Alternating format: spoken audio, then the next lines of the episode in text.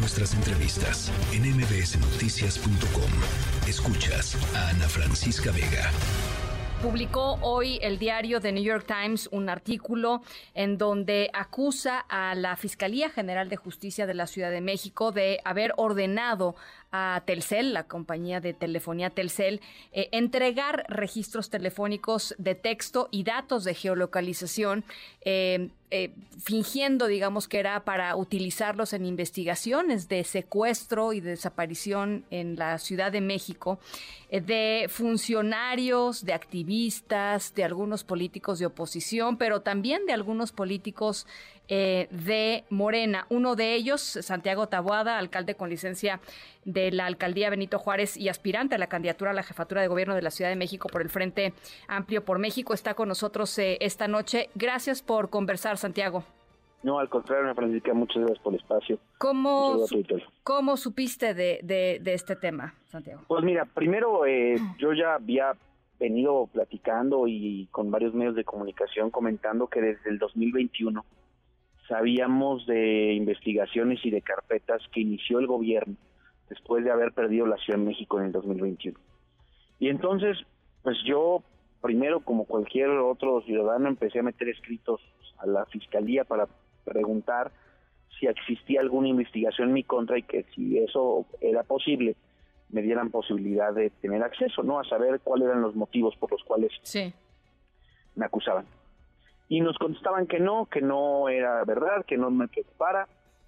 Y fueron pasando los meses, esto hablando 2021, y empezamos a ver que, y, nos empezaron a llegar distintos mensajes y documentos de manera poco anónima. Algunos decían a través de redes sociales que trabajaban en la fiscalía y entonces pues acudimos a un juez federal, esa es la verdad. Eh, obviamente después tiempo después viene este reportaje del New York Times, pero nosotros lo que nos estaban diciendo las autoridades, con lo que a mí respecta, es que habían pedido información de mis teléfonos eh, de una manera pues muy extraña, porque no estaban autorizadas por un juez. Y sobre todo lo que tú decías, eh, es, es, muy delicado, es en verdad una tragedia.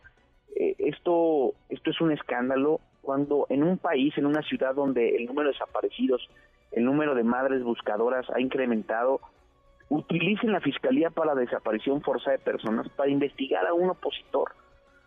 Con lo único que, que y argumentan, ¿no? Que es involucrado en desaparición forzada de personas y en secuestro, Ana Francisca. Sí. En verdad, esto es, debería de obligar si le quedara tantita dignidad a la fiscal de la ciudad a renunciar.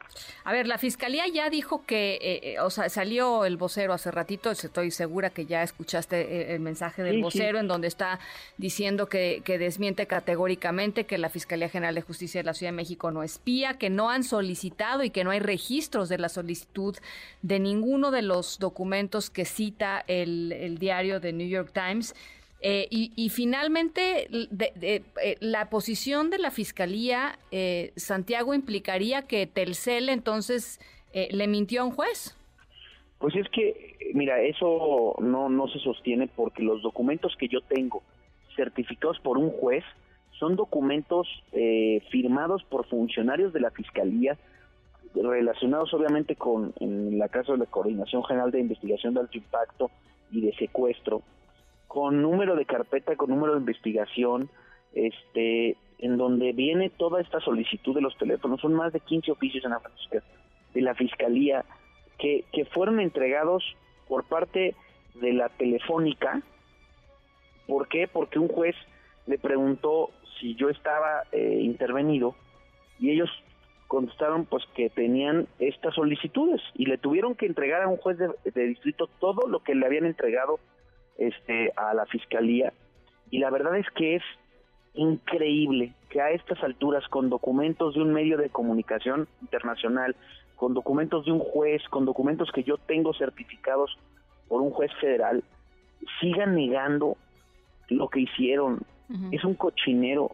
Y mira, todo tiene que ver porque tú sabes que la Fiscalía General de Justicia, porque se hizo público, adquirió Pegasus en esta administración.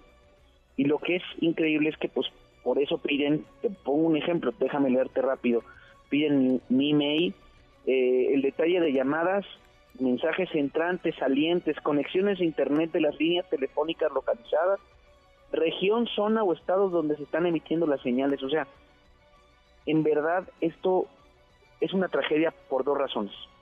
Porque se están ocupando recursos de la ciudad eh, para tratar de encontrar a víctimas de secuestro o a, víctimas de desaparición forzada. Se están eh, distrayendo esos recursos para eh, espiar opositores. es la primera tragedia más grande. O sea, tienes a mujeres y a padres buscadores que, que hoy el gobierno les da una respuesta y tienes a la fiscalía que se debería de encargar de eso, este, escuchándome, escuchándome una conversación o dónde estoy o con quién o con quién me escribo, es increíble. ¿Cuándo es que la Fiscalía General de Justicia, cuándo es que se hace público? Decías que la Fiscalía tiene Pegasus. Eh, sí, a ver, eh, es un contrato que inclusive es público, yo tengo esa información, ellos adquieren ese software y pues bueno, me queda claro que la adquisición de este software con la información que, que tienen, pues pudieron, ya inclusive yo tuve que hacer a partir de, del reportaje y de lo que nos dimos cuenta un cambio de mi línea telefónica, ¿no? Este, no de mi número, sino de los equipos. Y esto y esto empezó, Ana Francisca, en 2021 hasta el 2023. O sea, después de las elecciones del 2021, es correcto, 3 de agosto. Eh, y, y tú lo que dices es, se preocuparon y a partir de ahí, digo, se preocuparon por los resultados, ¿no? Por pues haber perdido las alcaldías, etcétera, etcétera. Tú sabes que lo dije desde el día uno, pues yo, yo no oculté, yo ya venía, tú sabes que me reelegí en el 2021, hice públicos como creo que cualquier opositor o cualquier persona que quiera aspirar a, a, gobernar esta ciudad, pues lo hice público, no, no, no es no es algo que no es un descubrimiento y se publica mi aspiración a gobernar la ciudad y de ahí empezó todo y de ahí empezaron las carpetas de investigación ya ya me hace sentido por eso eh, la fiscalía diciendo en, en algunos comunicados como el de hoy de que tenemos este, investigaciones contra el alcalde, pues claro, son 16 de secuestro y una desaparición por de personas. Ahora me hace sentido, ¿no? Todas estas intentonas de pues estar eh, buscándome dónde, dónde estoy, con quién hablo, eh, en dónde me muevo y, la verdad eh, es una esto es un escándalo como lo fue en su momento en la elección anterior este asunto del espionaje a A ver, decir, eh, eh, de acuerdo con el New York Times, eh, son eres tú, es Higinio Martínez, que es el cercanísimo de la maestra Delfina Gómez allá en el Estado de México. El secretario de Gobierno del Estado de México, Horacio Duarte. Horacio Duarte, Lili Telles, Alessandra, Alessandra Rojo de la Vega, activista que inclusive en las marchas de, mujeres en la ciudad, tú sabes, que le estuvieron persiguiendo, que le generaron carpetas de investigación, que después de una marcha la querían meter a la cárcel. Bueno, ha denunciado acoso de parte de gente a sus hijos, en fin, ¿no? Es, muy activa en redes sociales. Eh, lo, importante y, lo, y el descubrimiento me parece, digo, yo tenía información mía y entonces, pues, cuando, porque cuando te entregan la información en el juzgado, pues obviamente solo te dan eh, con respecto a tu, a tu número telefónico, ¿no?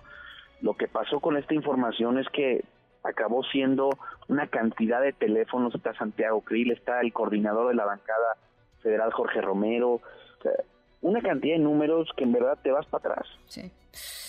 Bueno, van, ¿qué van a hacer, eh, Santiago? ¿Qué vas a hacer? esto no se puede quedar así, que en verdad te lo digo, más allá de mí, esto, esto no puede ser un antecedente en una ciudad eh, como la Ciudad de México, bueno, ninguna pues medianamente democrática. Yo voy a presentar una denuncia porque esto es un delito federal. Todas estas eh, solicitudes, toda esta información lo hicieron sin que un juez lo autorizara, Ana Francisca.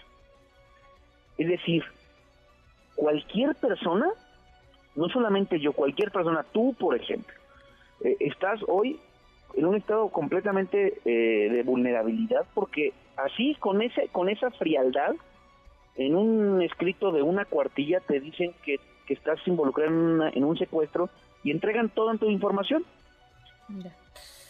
Bueno, entonces habrá habrá respuesta jurídica, ¿no? Habrá respuesta jurídica. Yo, yo, yo, la voy a denunciar. Bueno. Yo, la, yo la voy a denunciar y por supuesto eh, voy a, no, no me van a doblar, no me van a amedrentar, me voy a seguir echando para adelante, vamos a ganar esta ciudad y, no nos vamos a detener, eh, mi tía Ana Francisca, ni aunque tengamos este que cambiar de número 100 veces. ¿Cuándo se decide la candidatura del Frente, Santiago? Eh, se registró la, la, coalición a la jefatura de gobierno el domingo y eh, tenemos hasta el 3 de enero. Yo, yo obviamente estoy muy atento de, de, los procesos y del, y del método, pero obviamente las precampañas, lo que es legal, concluye el 3 de enero y yo voy a estar, como lo sabes, participando, por eso pedí licencia, por eso me separé y voy a estar este y voy a seguir con lo que he venido haciendo las últimas semanas que es recorriendo la Ciudad de México. Bueno, pues ahí está Santiago Tabuada, alcalde con licencia de Benito Juárez. Gracias por conversar esta tarde con nosotros. Gracias, Ana Francisca. Saludos. Un abrazo. Las 7 con 39. Por supuesto, estamos buscando hablar con la gente, propia gente del New York Times. Hay quienes dicen el New York Times confunde a la Fiscalía General de Justicia de la Ciudad de México con la Fiscalía General de la República en el propio texto. En fin, hay muchas preguntas al respecto. Este es un tema que no va a parar aquí eh, y vamos a estar, por supuesto, eh, pues entrándole, entrándole como siempre. Noticias.